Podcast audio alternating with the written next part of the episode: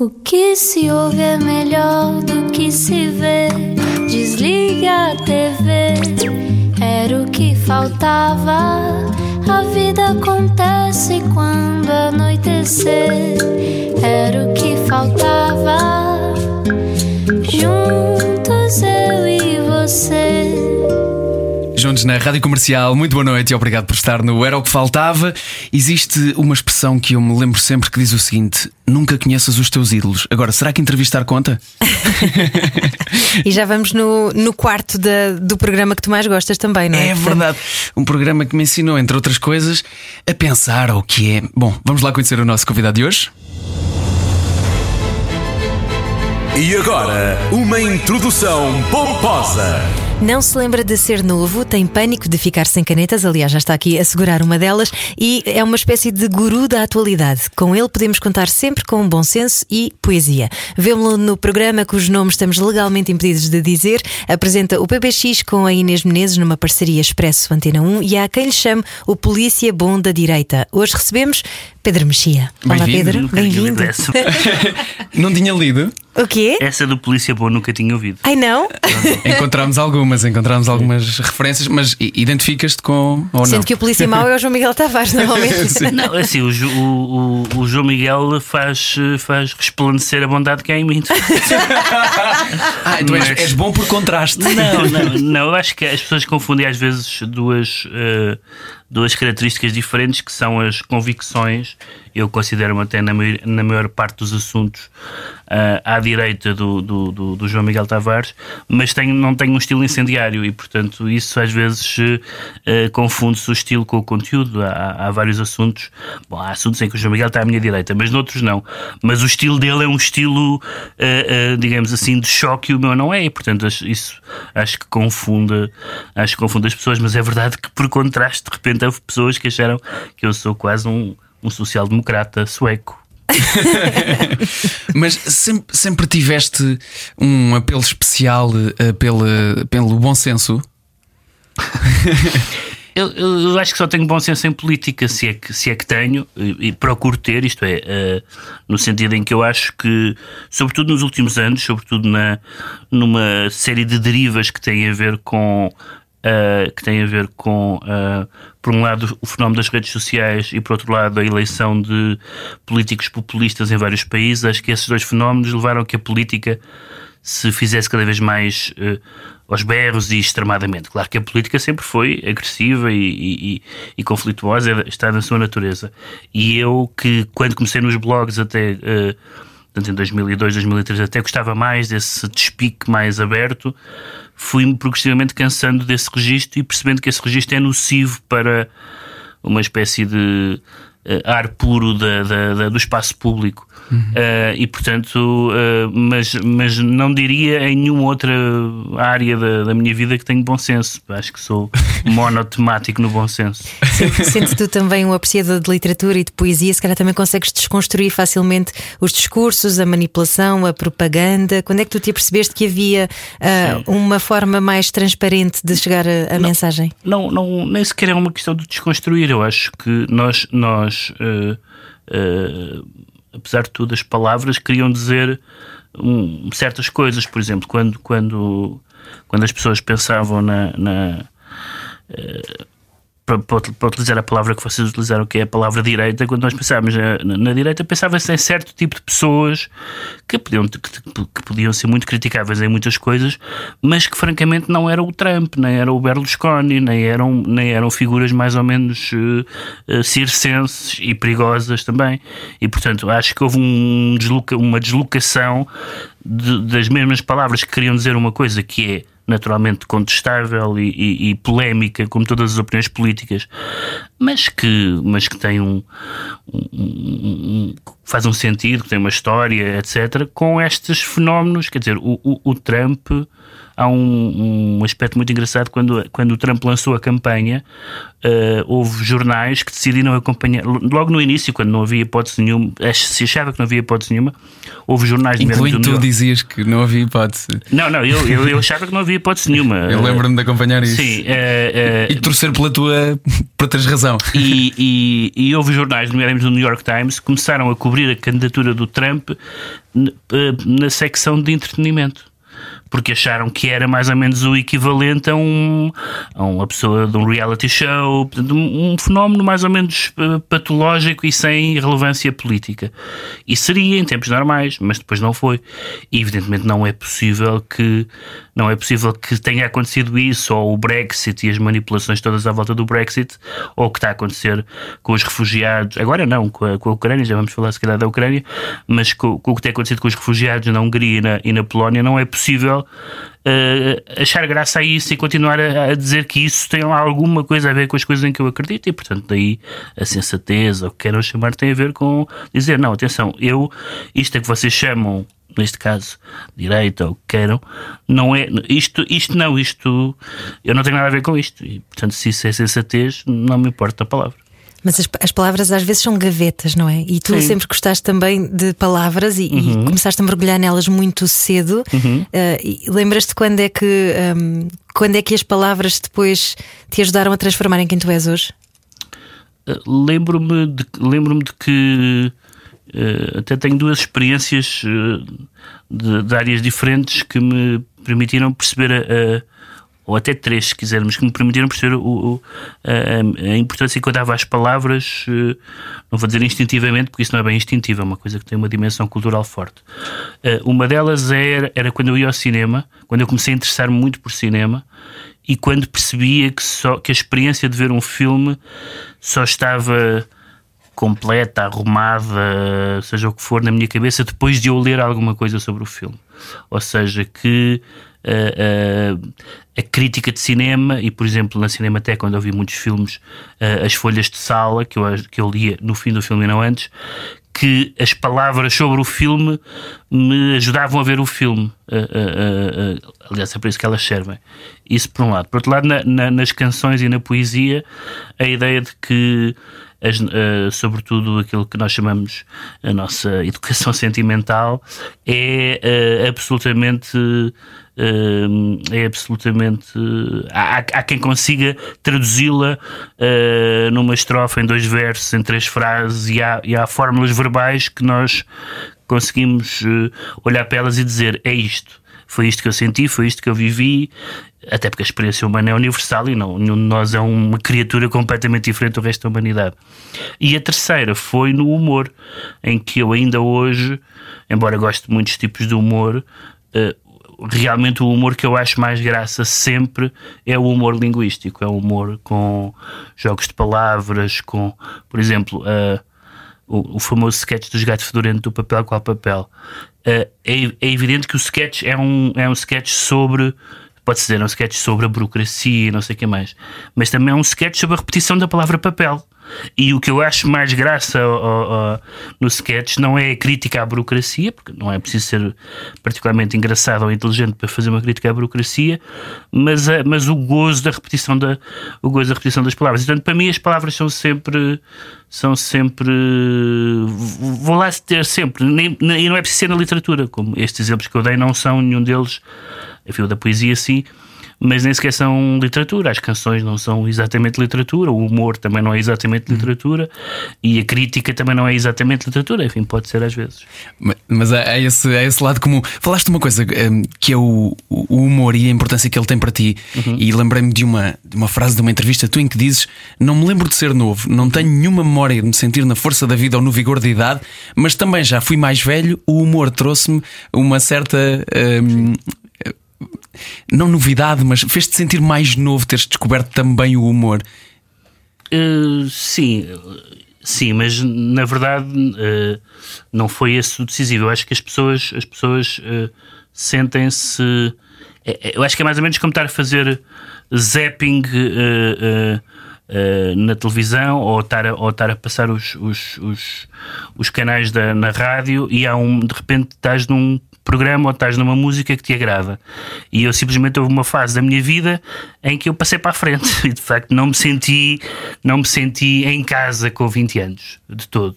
Uhum. E a partir daí me senti muito mais mas, em casa. Mas dentro de ti ou pelo que estava à tua volta? Sentiste deslocado daquele, das pessoas da tua idade? Não tinha as mesmas opiniões das pessoas, os mesmos gostos, etc. Uhum. E portanto não senti que não, não, não me senti, portanto, é, é, mais nesse, é mais nesse sentido da palavra. O humor ajudou porque eu era muito sério, era muito. Ainda hoje sou. Há pessoas que acham que eu sou demasiado sério, mas na altura era muito, muito sério. Mas se calhar porque também já tinhas muito mundo por causa de tudo que já tinhas lido com uma idade. Não sei, é capaz de ser entre isso e os genes, há de haver um equilíbrio qualquer entre uma coisa e outra, não sei bem. Mas nem nos tempos de Feira Popular, Automotora da Lausanne e Verões da Figueira da Foz não, havia. Claro, sim, claro que sim. Há uma. Há uma há evidentemente esse tipo de alegrias e de, e de, e de convívios e de rituais uh, familiares.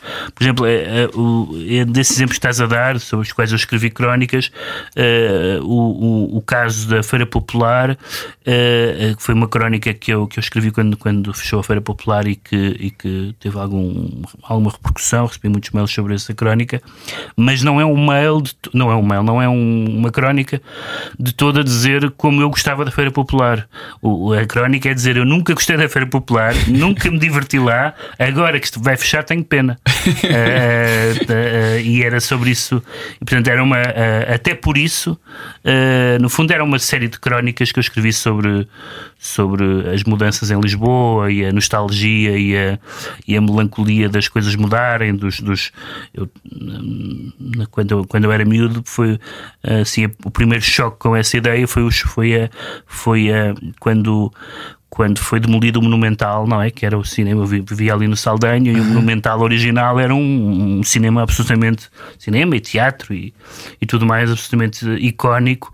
E aquela demolição para mim foi era miúdo, naturalmente, mas foi mais ou menos incompreensível. Dizer, como é que como é que se atira, como é que se atira ao chão este edifício? E então uh, aquela ideia de que nós nos habituamos às coisas que nos rodeiam e de que gostamos, e os edifícios fazem parte disso, como fazem parte as pessoas e as ideias e, e os costumes, uh, de que as coisas não são eternas, estão ali qualquer razão, por decisão camarária, neste caso, eh, vai abaixo. E, portanto, isso, portanto sim, há evidentemente uh, boas recordações, tenho boas recordações de infância. Não, uh, uh, depois as coisas, a partir daí, não, não, não me senti muito à vontade, e depois a partir dos 30 e tal, já voltei a estar sintonizado no canal certo.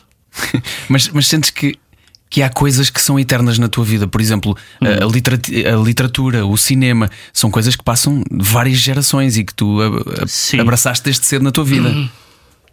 Sim.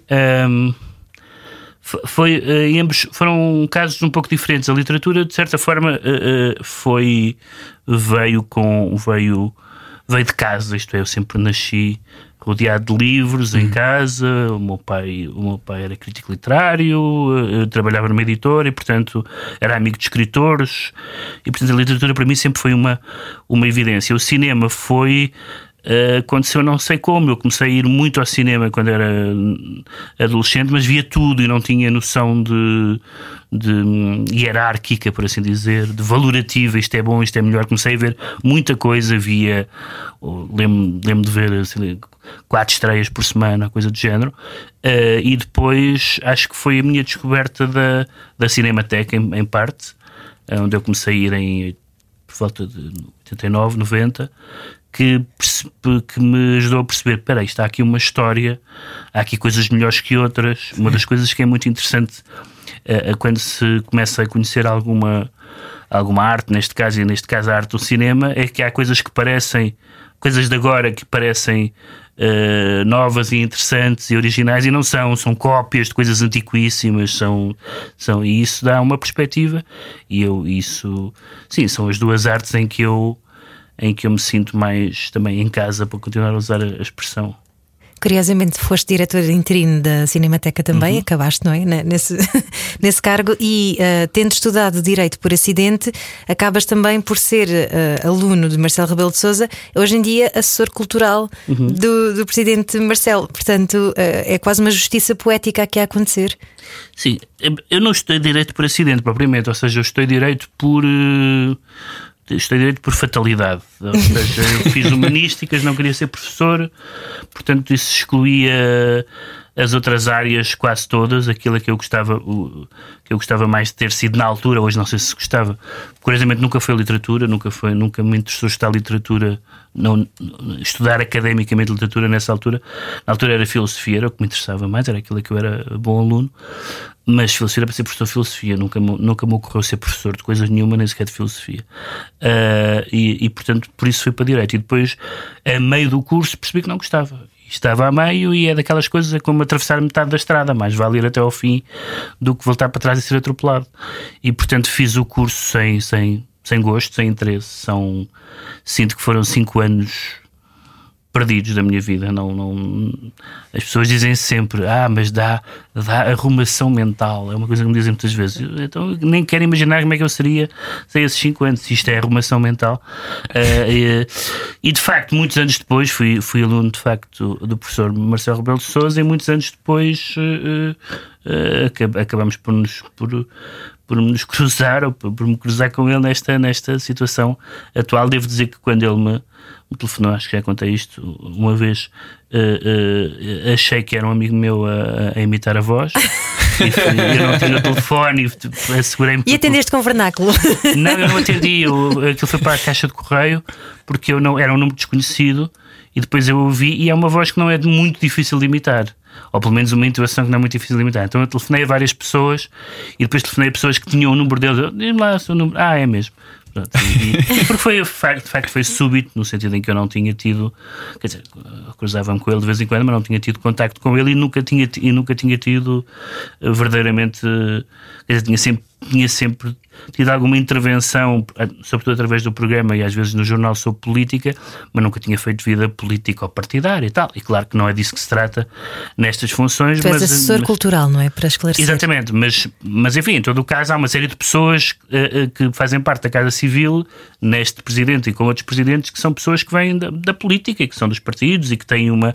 Não era o meu caso, portanto, na altura foi uma, foi uma surpresa, mas uh, não era verdadeiramente possível recusar porque era, não, não acontece duas vezes e foi, tem sido uma, uma experiência inteiramente positiva. E é confortável para ti às vezes acontece no programa, uhum. no programa cujo nome estamos legalmente impedidos não, só de dizer. nós é que estamos legalmente impedidos. Ah, nós podemos dizer no, que é o Governo Sombra. É Governo Sombra. uh, Acontece-te uh, algumas vezes tu teres de falar de, de, de, do professor Marcelo e de algumas, de algumas medidas tomadas, sendo parte também integrante da sua equipa. Não, na verdade, o que ficou, o que ficou combinado com eles foi que que, que eu não falo do presidente, como é óbvio, não, não tenho, não teria, seria bizarro, quer, quer fosse positivo ou negativo que eu dissesse, seria muito bizarro, ficaria sempre numa posição de, de, de, de bajulação ou de deslealdade e portanto não, não há como, e portanto as pessoas. Uh, supondo que as pessoas sabem, no, nos primeiros programas em que isso aconteceu, ainda lembrei às pessoas que uhum. Hoje em dia, presumo que as pessoas já sabem, portanto, é, é, é, assumido. Na verdade, quem podia ter problemas com isso foi, seria o Presidente da República, que logo na altura me disse que não havia, não havia problema nenhum em continuar no programa, o que para mim foi uma surpresa, mas não tendo ele, eh, acho que mais ninguém tem que. A não, a não ser que eu de facto começasse a comentar as coisas como se não tivesse nada a ver, mas isso seria uma, uma dissonância demasiado, demasiado escandalosa. Obrigado pela integridade. Isso é bonito. e é uma grande lição. E, pá, e, uma das lições, eu não, eu não resisto a dizer, dizer-te isto. Um, sabes que acompanho há muitos anos o, o programa e, e acabou por ser parte muito integrante daquilo que foi a formação da minha personalidade e da minha maneira de ver as coisas. E por isso pedimos desculpa. Eu sei, eu, eu acredito que sim, mas não peçam. Um, mas acabou por ser uma forma de, de, quase uns óculos para eu ver algumas das coisas da realidade também. E, e, e, acho muito, muito interessante essas as diferentes ideias que existem dentro do programa, desde o Ricardo, do Ricardo Aruz Pereira ao João Miguel.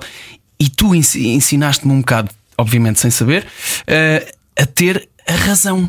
Que é uma coisa muito estranha, uh, que é sobre qualquer assunto, por mais problemático que ele seja, ou um, virado para qualquer um dos lados, conseguir ver, ver, sempre os dois lados. É uma coisa que te sai com, com muito esforço. Já falaste sobre, uh, sobre ser a única parte da tua vida em que, em que tu és muito razoável, mas sai-te com muito esforço. É que não parece. Não, eu, eu acho que eu acho que não sei se consigo concordar completamente com a ideia da, da razão, porque de facto na política, uh, na política há muitas razões e às vezes são ambas atendíveis. O que, o que eu acho uh, é que, bom, duas notas antes disto. Uma é que, tal como, como tu disseste agora, houve muitas pessoas que nos disseram, sobretudo pessoas que viviam no estrangeiro, que nos disseram que viam, que, neste caso que ouviam, porque o programa foi durante muito tempo, primeiro só um programa de rádio e durante muito tempo também um programa de rádio. E continua em podcast também. Continua em podcast, um, que ouviam o programa como sendo um programa de informação pessoas que se, sobretudo, como digo, viviam no estrangeiro, que ouviam o Governo Sombra como se fosse um programa de notícias e que se informavam. Tanto que, se vocês forem ver os arquivos entre os primeiros programas e, não sei, a partir de uma certa fase, há uma, uma mudança notória que é o Carlos, quando nós falamos do assunto, introduz o tema, diz: Estamos a falar da entrevista que o ministro não sei o que mais. Nós falámos isso como se, como se fosse óbvio para toda a gente o que estávamos a falar, porque estava uhum. cá, via o telejornal, via, se não, se não lia jornais, pelo menos via as, as, as, primeiras páginas e percebemos que não, que as pessoas uh, não sabiam do que é que estávamos a falar. E portanto, uh, isso é problemático, porque o ideal na nossa cabeça seria que as pessoas ouvissem um programa daqueles para ouvir comentários sobre aquilo que já conheciam. Uh, ouvir aquilo para ter notícias, ouvir falar daquilo pela primeira vez é mais problemático, mas nós fomos adaptando a isso. Por outro lado, é muito importante no programa, e eu acho que é uma das razões pelas quais o programa é o programa que tem o mesmo painel há mais tempo. Há programas mais antigos, mas com, que mudaram as, os, os comentadores, nós somos os mesmos desde o início, é que há um, uma diferença uh, uh, no, no, programa entre diferença de ideias e diferença de personalidades. E a diferença de personalidades é mais flagrante que a diferença de ideias. Uh, e, portanto, às vezes nós estamos de acordo ou, ou, ou, chegamos a um acordo ou a um desacordo mais por uh, uh, semelhanças de, de, de, personalidade, diferenças de personalidade, do que de ideológicas. Isso é muito notório no uhum. programa e muitas pessoas me dizem isso, eu acho que isso é verdade. Em relação à razão, eu procuro, acho que é uma, acho que é um, acho que procuro isso fora da política também, procuro essa ideia da empatia, de, de, de, pôr, de pôr, no lugar do outro e, e, não, e não presumo que consiga na maior parte das vezes, mas, mas sim, acho que, acho que é importante, acho que é importante pensar que, uh, que nós também dizemos as coisas de acordo com a nossa experiência de vida, com a nossa com a nossa. tudo aquelas coisas que as pessoas sabem, estatuto socioeconómico. Mas saber e aplicar são coisas diferentes. A questão eu, é essa. Mas eu também não presumo que saiba aplicar, mas, mas valorizo pelo menos, e, e, e quando as pessoas dizem isso. Uh, quando as pessoas dizem que, que eu consigo fazer isso, eu fico contente, mas, mas não, não tenho a certeza que consiga, e certamente há casos em que me é difícil pôr-me no lugar das outras pessoas. Uh, uh, e, e, quer dizer, mas pôr lugar das outras pessoas não é, assim, não é dar-lhes seriamente razão, não é? Também não é aquela coisa de que, de que os outros têm sempre razão, porque, eu, porque realmente eu não posso. Hoje em dia estamos, por exemplo, nesta situação em que, em que se diz que nós nunca poderemos, há pessoas que dizem, nós nunca poderemos compreender coisas que não vivemos. Isso é bastante absurdo. Todos, nenhum de nós precisa de ser judeu para ter uma ideia sobre o Holocausto, uh, etc, etc. Aliás, Portanto, é esse o poder da história também, nós, não é? Exatamente. Nós, nós, nós não precisamos de, de passar por uma experiência para ter uh, empatia. Aliás, a empatia é, é justamente isso: é pôr-nos no lugar que não é o nosso, não é? Uh, que um judeu tenha empatia pelo Holocausto, é, é, quer dizer, é uma redundância, claro que tem. Agora, que um não-judeu que, nasceu muito depois da, da Segunda Guerra Mundial tem empatia, estou a dar o Holocausto, porque é um exemplo muito evidente, eh, esse é que é, esse é, que é o salto, é dizer, eu não, não vivi isto, não sei bem o que é isto, mas percebo que estas pessoas passaram e isto é intolerável. E depois daí para baixo, não é? Porque quase tudo é menos, eh, se não tudo, menos grave que o Holocausto, uh, tentar fazer o mesmo exercício. Mas, mas, mas de facto não presumo que, que, sempre, que sempre consiga fazer isso, mas que tento, tentar tento. Estavas a falar sobre muitas pessoas que consideravam o programa eh, Governo Sombra como um programa de informação uhum. e sabendo que nem toda a gente, Pedro Mexia, tem a mesma capacidade de recolher e destrinçar informação com a, o mesmo grau de atenção que, que uhum. vocês têm, não é? Porque têm essa apetência natural. Alguma fórmula mágica que possamos recomendar para se ajudar a ter mais pensamento crítico? Não, quer dizer, vamos lá ver. Eu acho que a principal, a principal maneira de fazer isso, eu, uh, também não queria estar aqui numa posição de vou-vos ensinar como é que isto faz, porque até porque não sei como é que isto se faz. Do meu ponto de vista, e, e todos nós temos abordagens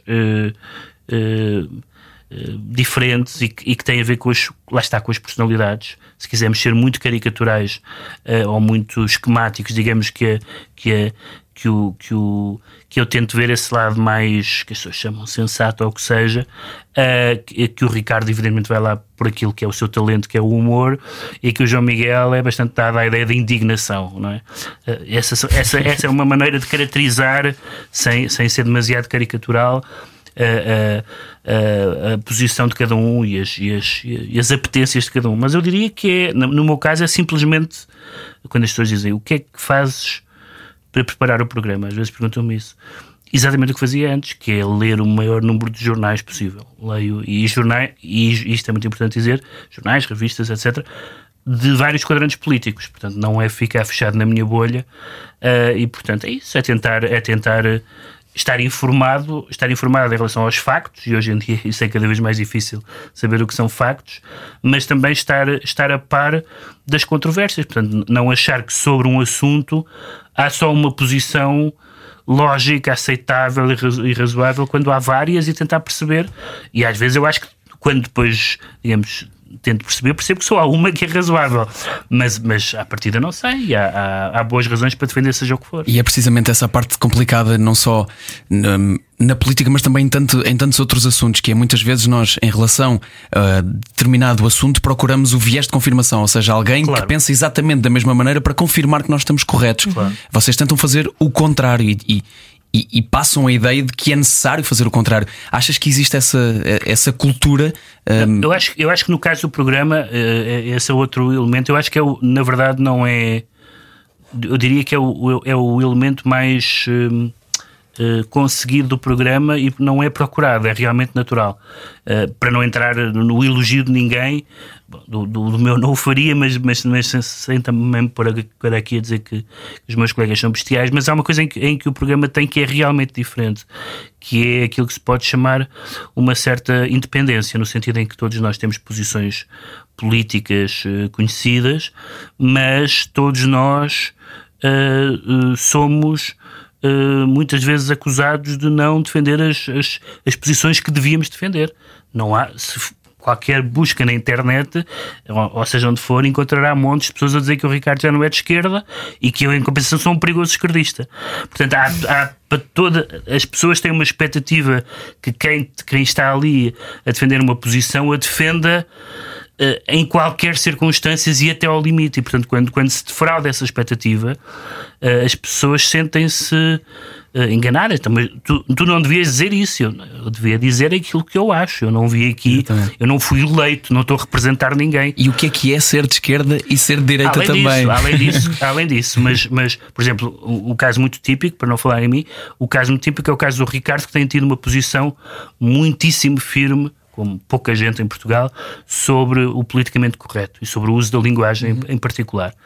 E isso, em muitos setores, é considerado uma, uma razão de excomunhão da esquerda. Uma pessoa que defende aquilo que ele diz não pode ser de esquerda. Já há pessoas que o escreveram, de, de Ricardo Luís Pereira, deixou de ser de esquerda porque acha que se pode dizer tudo. De resto, ninguém acha que se pode dizer tudo porque o Código Penal não permite que se diga tudo.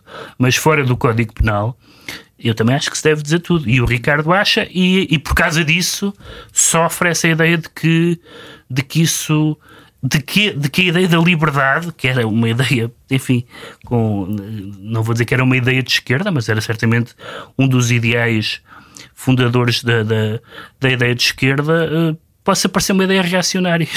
É a ideia, é a ideia que se acusa uma pessoa de esquerda de ser de direita ou de virar à direita por defender a liberdade de expressão, estamos já num domínio de, de, de uma, de uma cambalhota conceptual muito, muito avançado. Quer dizer, antigamente eram os padres que não diziam que isto era imoral e que não se podia dizer. Uhum.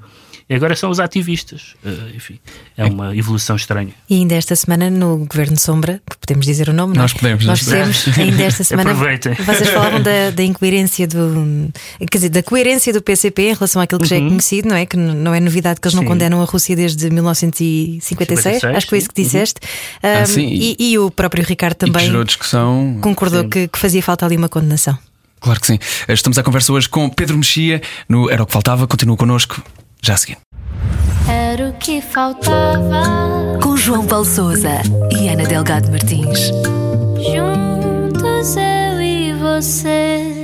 Juntos na Rádio Comercial, hoje a conversa com Pedro Mexia e antes de irmos para intervalo falámos sobre o facto de uh, a atualidade uh, ter dado também uh, muito que falar num dos últimos programas e, e, claro que quando digo atualidade estou a falar do que está a acontecer atualmente entre a Rússia a Ucrânia e com todos nós, na verdade, de que forma é que tens tentado também um, ehm, estar informado sobre este assunto, porque tem sido um, um tema difícil de nos mantermos informados com a quantidade de desinformação que também existe nele. Eu, eu presumo, e, e, e, às vezes isso não é garantido, mas presumo que certo, há um certo número de órgãos de informação em que eu, conhecendo, em alguns casos, a sua linha política, mas que, que eu posso considerar fidedignos e, portanto, vou, vou lendo essencialmente a imprensa online Uh, como eu não tenho redes sociais, boa parte das chamadas, das chamadas fake news passam-me ao lado. Uhum. Quer dizer, recebo às vezes SMS a dizer, mas há coisas que são tão evidentemente falsas que nem, que nem merecem. Algumas, de facto, há algumas que parecem falsas e são verdadeiras, e algumas parecem verdadeiras e são falsas, e nem sempre é fácil. Uh, portanto, é muito. Nós temos um cuidado no, no programa de não reagir imediatamente. Por exemplo, às vezes há uma notícia do dia, mas que ainda não confirmamos e tal, portanto deixamos cair e nem sempre aconteceu, já, já, uhum. já, já demos como certos uh, um ou outro facto que não são e portanto temos algum, algum cuidado com isso e portanto é, é, não, há, não tem nenhuma outra não, não, como não tenho conhecimento direto das coisas, informo como as outras pessoas todas informam, lendo, lendo jornais, revistas, vendo televisão e, e ouvindo rádio. Quando perguntei isto, lembrei-me de, um, de um, tweet que vi há pouquíssimos dias do, do Daniel Oliveira, uh, o jornalista, como ele diz, o que não faz chorar, um, ehm, que, que, falou sobre, em dois canais de televisão diferentes, terem passado o mesmo vídeo um, ehm, com, dando autorias diferentes ao mesmo ataque. Uhum. Por exemplo, é um, é um dos tipos de coisa que, claro. tem, que tem acontecido e que, que leva a muita desinformação. Esse, esse, tipo, essas partilhas que acontecem não só nas, eh, nas redes sociais, mas também eh, sem várias camadas de confirmação, uhum. Eh, podem rapidamente desinformar-nos sobre o que está a acontecer. Eu não sou muito adepto da, daquilo que, em alguns países, nomeadamente em França, hum, tem aparecido, que é a ideia de, de, de, de certa forma, de proibir ou perseguir as fake news, porque acho que esse conceito é, é, é um pouco problemático, no, no, sentido em que é muitas vezes utilizado por pessoas que são elas mesmas produtoras de fake news. Por exemplo, uma das uhum. pessoas que mais falava em fake news era o Trump, não é? Portanto, Sim. acho que isso nos diz alguma coisa. Outra, uma coisa diferente é. Hum, a questão da, da literacia digital, por exemplo. Eu reparo que algumas das pessoas uh, que eu conheço que me mandam uh, notícias obviamente falsas, daquelas em que tu olhas para ela, isto, é, isto, não pode, isto não pode ser verdade e não é verdade, são pessoas uh, de uma certa idade para quem uh, o que aparece na internet é tão evidente como o que lê no jornal. E podemos discutir se o, que lê, se o que lê no jornal é evidente, ou seja, receberam por internet e portanto estão aquilo como certo confirmado, e então uhum. às vezes vemos e são imagens de outra guerra ou, um, ou, ou, ou, são imagens manipuladas, ou, e portanto eu percebo que há muitas pessoas, e eu vi isso por exemplo, isso devo dizer que me custou.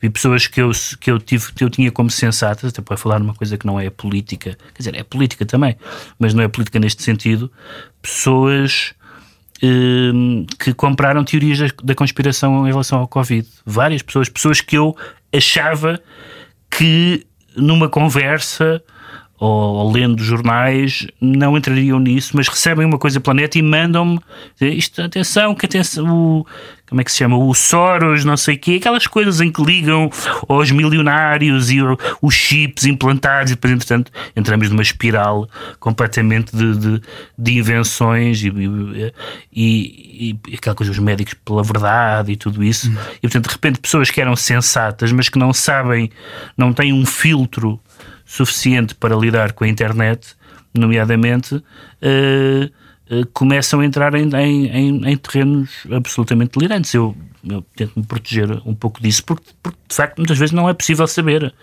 Uh, não é possível saber. As, as imagens são.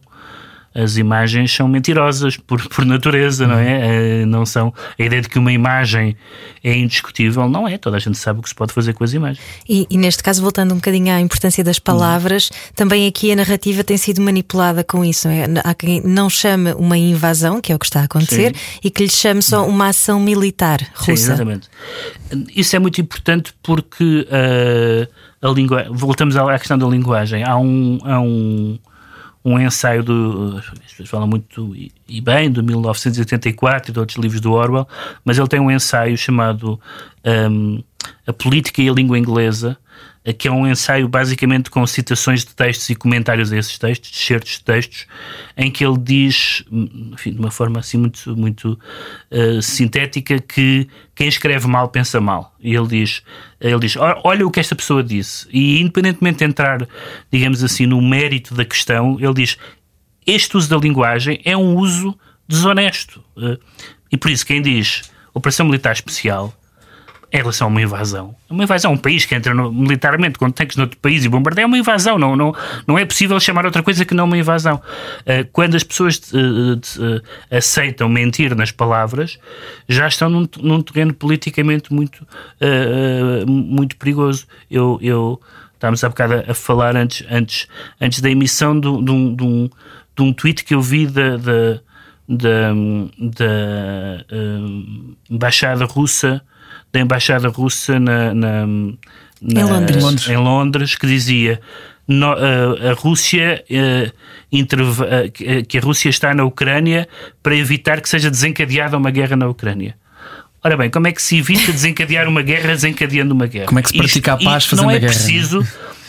Uma pessoa que leia esta frase não precisa ter noções nenhumas de coisa nenhuma a não ser de, de língua, uhum. tanto faz inglesa como portuguesa se a traduzirmos. Uh, esta frase é uma frase uh, efetivamente fraudulenta, assim como uh, tentar uh, para utilizar uma expressão portuguesa, virar o bico ao prego. Há uma, uma frase que eu citei outro dia no programa que é quando alguém perguntou a um líder político, eu não, não, não me recordo que foi o líder político que deu esta resposta, uh, que perguntou como é que as pessoas iam, iriam recordar a segunda, o início da Segunda Guerra Mundial, o desencadear da Segunda Guerra Mundial. E esse político respondeu que não sabia como é que iriam recordar, mas sabe como é que não iriam recordar. Sabe que as pessoas não se iriam lembrar de que a Polónia invadiu a Alemanha porque a Polónia não invadiu a Alemanha. É absolutamente certo que foi a Alemanha que invadiu a Polónia. Sim. E, portanto, eh, o limite de falar sobre a Rússia é, para utilizar essa expressão da Polónia e da Alemanha, o limite de falar sobre a Rússia é dizer que a Polónia invadiu a Alemanha. E, portanto, eh, há uma, há uma desonestidade que, antes de ser política, é linguística. É, são os eufemismos, são as operações militares especiais e depois os delírios sobre os. os... Agora, entretanto, já, já, já havia nazis e, e, drogados, e agora parece que lá o patriarca ortodoxo diz também que também é o, é o orgulho gay, que também que. Enfim, portanto, são, é um, é um pouco de coisas que estão acontecendo na Ucrânia entre, entre gays nazis e toxicodependentes que justifica os tanques russos e o bombardeamento russo. Sendo que o próprio Zelensky é judeu, não é?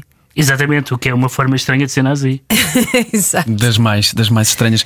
Eh, curiosamente, estamos a falar sobre, este, sobre esta guerra e vinhamos a falar sobre a desinformação e as redes sociais. Uhum. Uma guerra que está a ser muito comunicada também Sim. através das próprias, incluindo o próprio uhum. Eh, Estado ucraniano e, e, russo também, como, como uhum. acabaste de referir, tem tentado dar a sua, a sua hum, a perspectiva através delas. Bem, aqui há, aqui há, há um, uh, um um elemento positivo, que é, uh, é verdade que as redes sociais se prestam à manipulação, mas também hoje é mais difícil suprimir, nomeadamente imagens, por causa dos telemóveis e, e da sua difusão. Uhum. E, portanto, neste momento em que vemos a Rússia a fechar a torneira aos meios de comunicação estrangeiros e a, e a, e a fechar os meios de comunicação críticos e independentes na própria Rússia, é mais difícil impedir que alguém fotografe um bombardeamento, um ataque a civis e, e, sabe lá Deus o que, vai, o que vai acontecer quando eles entrarem em Kiev, não é? Uh, e portanto, e, e na verdade nós somos, uh, nós precisamos, para o bem e para o mal, precisamos de imagens.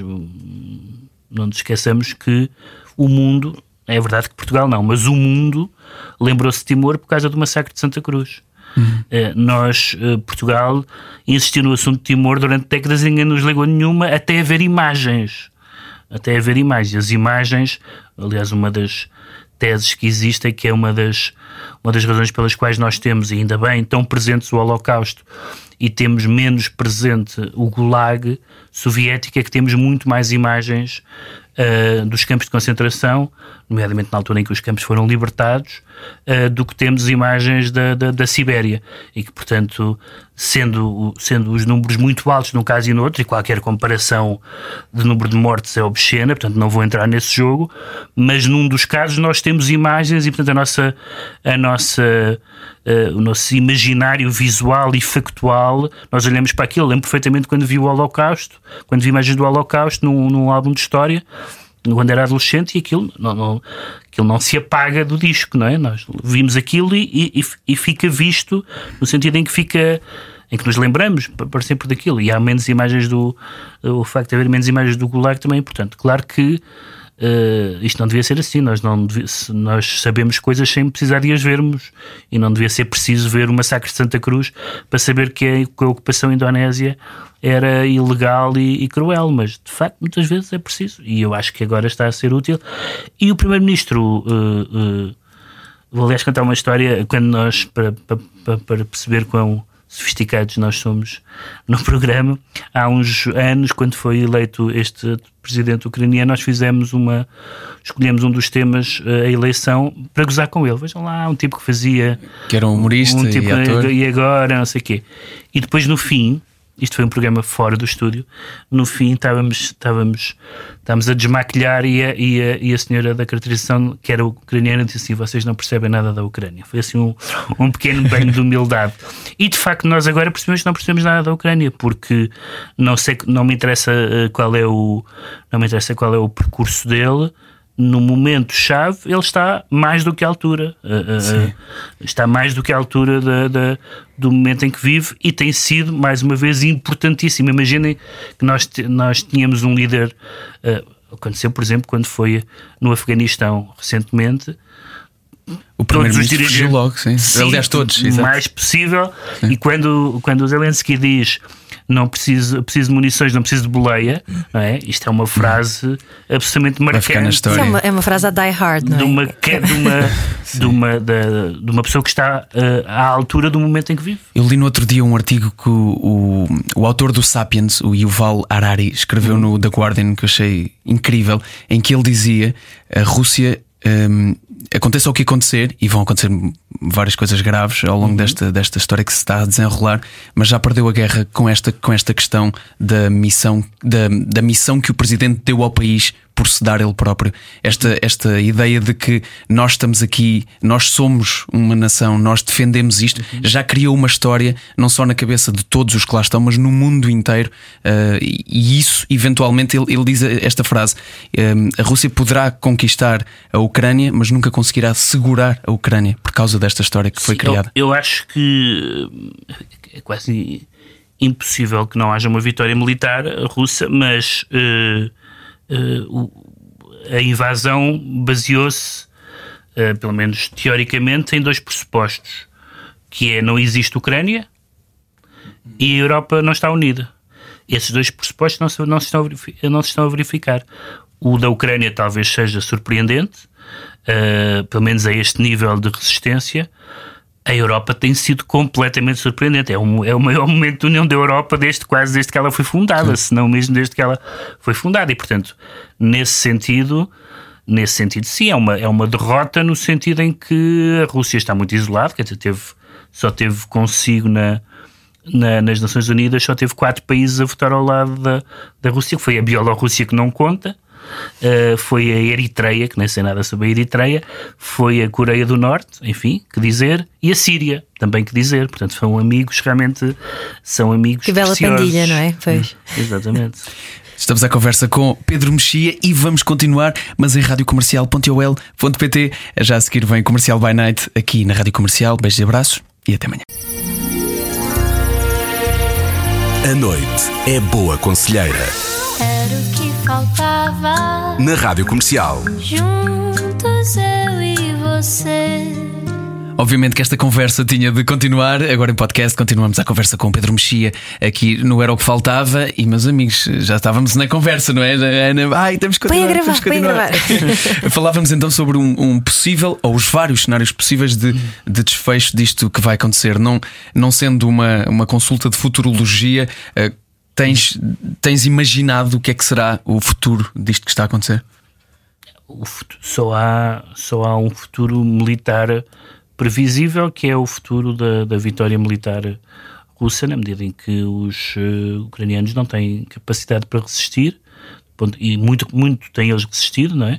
Mas ficaram logo sem aviação no primeiro dia, etc, etc. E, não sendo membro da NATO, uh, a intervenção explícita da NATO do lado da Ucrânia, nomeadamente, não era preciso, não era preciso explícita, bastava bastava aceder aos pedidos de fechar o espaço aéreo, significava que ter, ter que abater aviões russos que violassem o espaço aéreo, e portanto isso significava entrar numa guerra com a Rússia, e não, não, não vejo que isso possa ter. E por consequência, o... guerra mundial. Pois, é isso. E, e, eh, e, portanto, desse ponto de vista, agora, as exigências que a Rússia fez, enfim, estamos a falar, uh, ainda, não, ainda não há uma. Um, não sabemos o que é que isso vai dar. As exigências que a Rússia fez são exigências quer as exigências, quer as supostas cedências, é tudo absurdo, desde as cedências de, como os corredores humanitários que dão para a própria Rússia, Exato. é uma coisa totalmente delirante, uh, uh, até à ideia de que, de que a Ucrânia tem que mudar a sua Constituição. Ora, um país exigir a outro que mude a sua Constituição é uma coisa. É, é, é, é quase tão mau como uma invasão. Só não é tão mau porque não morre gente. Mas é uma, não, não é possível. Uh, não é possível que isso aconteça. Portanto, não vejo nenhuma solução. Provavelmente pode haver uma aceitação por parte da Ucrânia do, do que já é facto consumado, nomeadamente da Crimeia. Não acho que não há grande volta a dar em relação à Crimeia. Hum, mas. mas uh, e é possível o presidente ucraniano estava a falar disso e eu percebo que ele diga: Bom, já percebi que a NATO não nos quer que não é, exa não é exatamente verdade, não é exatamente verdade, é uma questão de timing, não é? Mas, isso, mas eh, desculpa interromper-te, porque isto mexe-me aqui com o sistema de, de mãe que quer defender as, as crias, porque ao mesmo tempo isto é como deixar o bully vencer e nós estarmos a assistir, é como estar alguém, desculpa o equivalente, uhum. mas não querendo uma terceira guerra, obviamente, mas é quase o equivalente a vermos alguém ser espancado no meio da rua e nós ficarmos a assistir porque dizemos, é pá, se eu me vou meter lá no meio vou levar porrada. Não, na verdade, não é, porque nós. Uh estamos a fazer uma coisa que já é que já é o suficiente para poder para se aproximar de um ato de guerra, que estamos a armar um dos beligerantes. Portanto, a Europa está e os Estados Unidos, os Estados Unidos estão, estão a armar uma das partes, neste caso a Ucrânia, o que, enfim, não é um ato de guerra, mas é muito parecido com um ato de guerra, para além depois das sanções económicas e tudo mais. E eu acho que, honestamente, por mais que seja terrível o que está a acontecer, Uh, o que está em causa é muito sério para podermos dar um passo maior do que este uh, neste momento, porque não, só, não é só a questão da guerra nuclear, falta saber se o Putin está num estado já tão delirante que carregasse no botão, mas mesmo que não seja uma guerra nuclear, então, de, repente, de repente a Rússia avançava para os Estados Bálticos, que fazem parte da, da NATO, e portanto tínhamos que defender os Estados. Depois, depois era a Suécia, que entretanto os países que não são da NATO nem são da União Europeia, mesmo que eles tinham reservas, de repente querem todos fazer parte do clube, que já perceberam que, que convém ter um chapéu de chuva. Uh, não, não creio que esse passo possa ser dado. Custa muito não poder dar esse passo uh, mas é um pouco como é um pouco realmente como ver um bully a bater em alguém uh, e neste caso não é exatamente a imagem, não é exatamente semelhante, mas o bully ser muito maior do que nós. Portanto, se nós fôssemos lá, hum, se calhar não ajudava muito, não ajudava muito e podia, e, e podia piorar. Neste caso não é uma questão de ser maior, mas é uma questão de alargar a dimensão de um conflito que apesar de tudo é um conflito uh, importantíssimo, mas regional para ser um conflito global e intercontinental é. e tudo mais. Falámos aqui bastante ao longo da nossa conversa sobre o, o sensacionalismo ligado a, a questões uhum. políticas. Neste, uh, nesta questão em particular, pode ter coisas positivas também, dar-nos maior consciência? Bem, houve duas coisas positivas. Uh, o mais positivo que houve foi a ideia de uma Europa unida que eu, como dizia há bocado, quase, quase não tinha sido testada, porque nós temos visto a Europa desunida, vimos a Europa desunida, às vezes por boas razões, outras por mais, vimos a Europa desunida, um, vimos a Europa desunida na, uh, na guerra do Iraque, por exemplo, vemos a Europa desunida nos refugiados e neste momento vemos uma Europa unida e vemos até esta coisa extraordinária que é os países que se mostram absolutamente insensíveis a pessoas a, a morrer no Mediterrâneo nos últimos anos, nomeadamente a Hungria, agora a acolher, agora a acolher refugiados, provavelmente porque tem o tom de pele que eles acham mais simpático, uh, mas seja como for, uh, a fazer isso. E portanto isso é positivo. E também acho que é positivo percebermos que uh, o nosso modo de vida, tal como todos os modos de vida, dependem também da força. Ou seja, a, a, a ideia de que nós podemos viver, nós podemos ser, livres sem ter formas de repelir quem não nos quer livres, é uma ideia simpática, mas adolescente. Eh, eh, é evidente que é preciso exércitos, é evidente que é preciso a NATO, é evidente que é preciso que, quando os bullies nos querem fazer mal, tenhamos alguma coisa para lhes contrapor. E por isso, e por isso é que a Rússia invade a, a Ucrânia, que não é da NATO, e não os Estados Bálticos, que são da NATO, e que estão ali ao pé e que foram da União Soviética também. Fizeram parte da União Soviética também, ou, ou a Finlândia uh, também. E por isso, acho que isso é uma. Pode, pode, pode ser uma. Um, para alguns poderá ser uma constatação melancólica, mas é o que é. As pessoas, eh, sem a, sem a força. Sem a força triunfam os mais fortes parece um paradoxo, mas é, mas é assim isto, é sem, sem se não houvesse uh, forças armadas, como se não houvesse polícia, venciam os, os, os, os, senhores da guerra, os, os, os, os capangas, os, os terroristas, etc. E, portanto, é preciso. E isso nem sempre foi. Basta dizer que o presidente Macron, há poucos meses, disse que a NATO estava em morte cerebral. Uh, neste momento, se não fosse a NATO, nós não tínhamos absolutamente nenhuma maneira de travar com o expansionismo russo. Uhum. Sendo, sendo tu, todos nós, seres pensantes e tu especialmente ligado também a um lado mais poético da vida, algumas vezes. Não sentes ah, que é um não é nada poético, pois, nada, disto, nada disto é poético. Mas não sentes que esta não poesia é um bocadinho triste? E redutora do que é o ser humano. parte da nossa vida não é poética, as nossas as nossas uh, as nossas finanças não são poéticas, as obras em casa não são poéticas, um bebê a chorar a noite toda não é poético. Portanto, há muitas coisas que não são poéticas, não, não, não, não existe poesia na política externa. Quer dizer, minhas, minhas expectativas quanto à poesia uh, são, são mais moderadas a certas áreas da, da vida e da experiência. Portanto, não, de facto, não é. Não. Sendo que. Uh, achando eu que a, que a política e a política externa em particular não é poética, também não sou, como tenho visto em alguns casos, aquilo que as pessoas chamam um realista.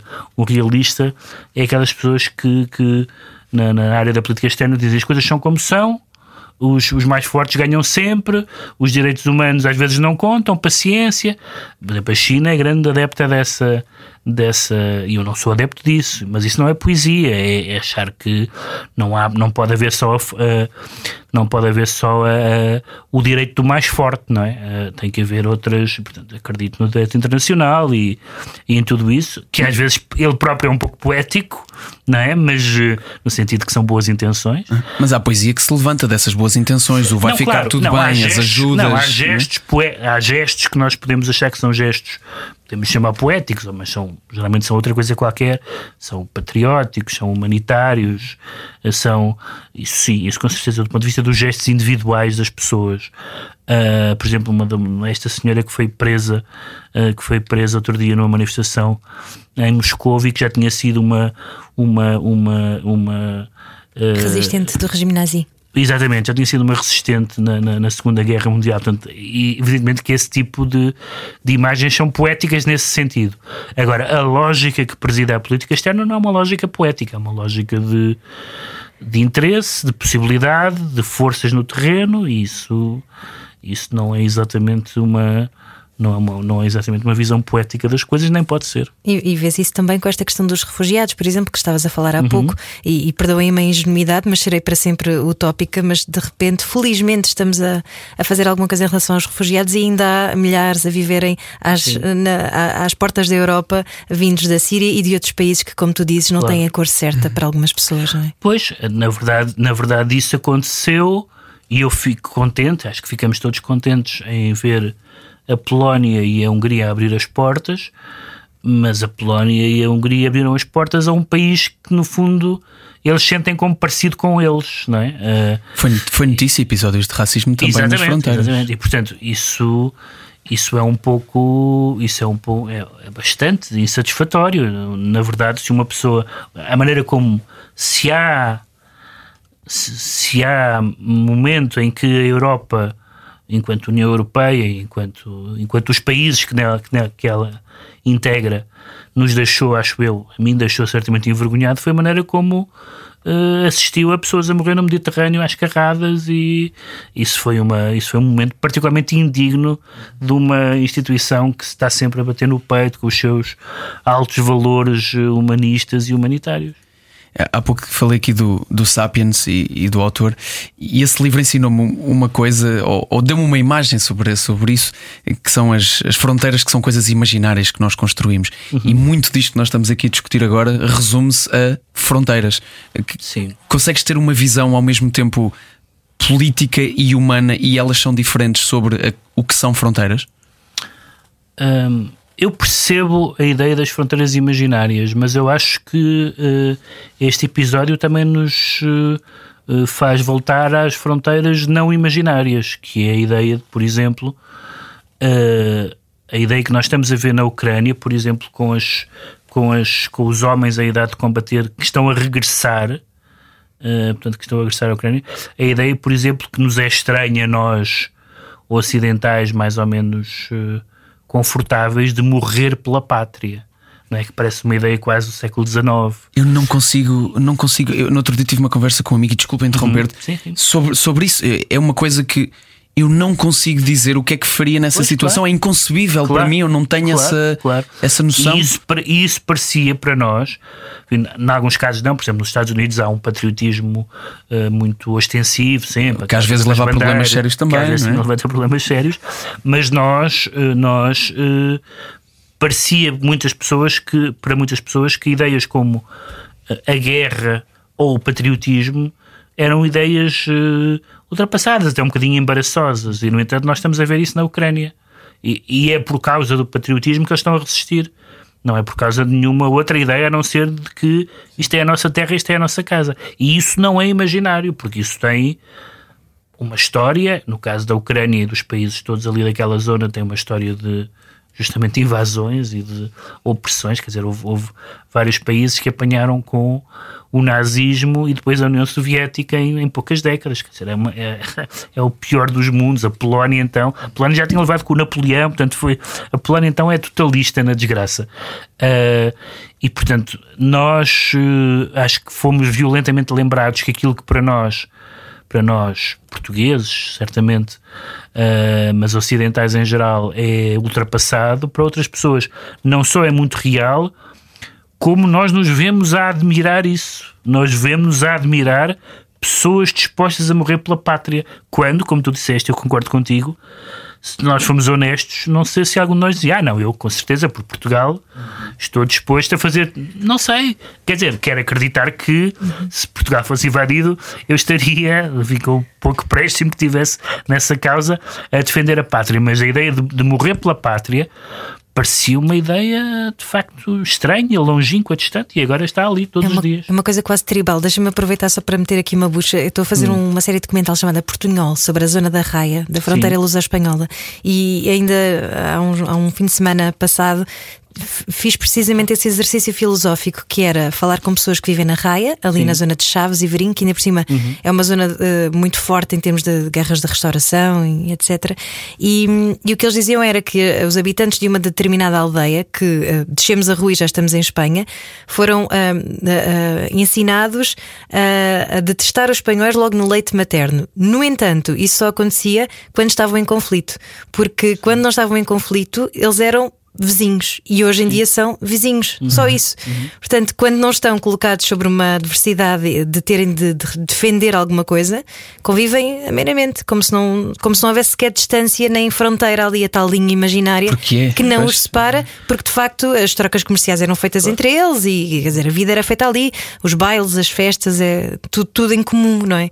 Por causa da proximidade geográfica, obviamente uma rua não separa ninguém de nada, não é? Claro, claro. Mas é, é interessante. Sim, o patriotismo às vezes só se manifesta em momentos de, de- de crise. Uhum. Quer dizer, nós temos tido a sorte de não ter tido que pensar nisso. Ah, e no, no caso português, não temos, tivemos uma ditadura naturalmente, mas não, tivemos uma, não temos uma guerra em solo português, já nem sei, desde, desde as invasões napoleónicas, não é? Pois. Ah, ah, portanto, tivemos, tivemos a guerra civil. Ah, mas, ah, e portanto, ah, eu vi pessoas, sobretudo pessoas mais novas, totalmente impreparadas para lidar com a ideia de, de que, de que existe uma guerra na Europa, ou seja, que a guerra é uma coisa ou dos filmes ou de outros continentes, que a ideia de uma guerra na Europa que que afeta pessoas, e vou dizer uma, uma expressão muito horrível, mas para perceber o que eu quero dizer, que afeta pessoas como nós, não é? Evidentemente que todas as pessoas são pessoas como nós, mas exteriormente como nós, ah, para, para, para algumas pessoas mais novas que nunca que viveram já, sobretudo que nasceram depois do fim da Guerra Fria, etc., hum, era era uma ideia que parecia estar, que estar ah, ultrapassada e de facto não está. Não, há, não, há, não é provável que, que cheguemos alguma vez a um estado civilizacional em que a ide- ideia de guerra está banida para sempre. É muito difícil, a não ser que a espécie mude de uma forma muito substancial. Não acredito que isso venha a acontecer. Olha, vou ao- pela última vez ao, ao Sapiens. Ahm, provavelmente não muda, porque uma das coisas que, que este livro nos lembra também é que somos. Achamos que somos eh, mais pensantes do que outra coisa, mas continuamos a ser animais. Com certeza. E os, e os, os instintos são em si mesmo.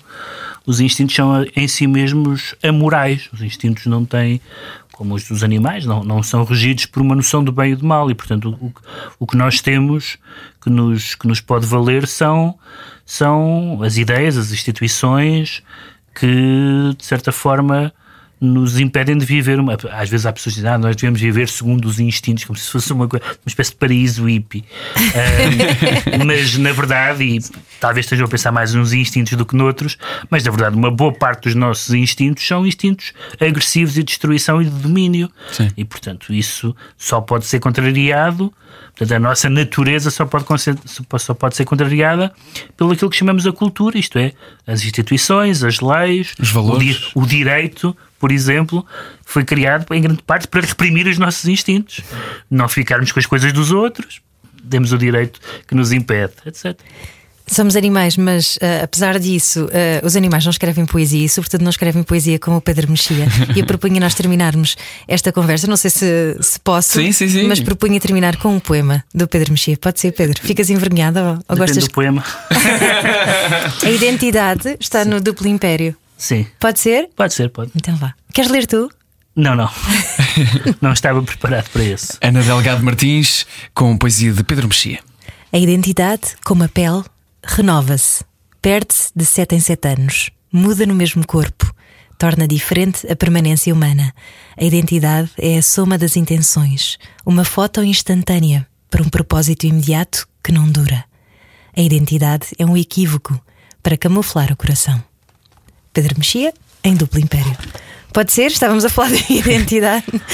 Sim, é, é, foi assim uma mudança Foi um bocadinho brusca, não foi? Da guerra para a poesia. Mas uma maneira feliz de terminarmos esta conversa, agradecendo muito, por Muito teres vindo até por aqui hoje. Para camuflar o coração, é para ficarmos com uma dose de, de açúcar também aqui. né? Este programa tem muitos sentimentos. Hoje com Pedro Mexia. Obrigado. Era o que faltava Com João Paulo Souza e Ana Delgado Martins. na Rádio Comercial.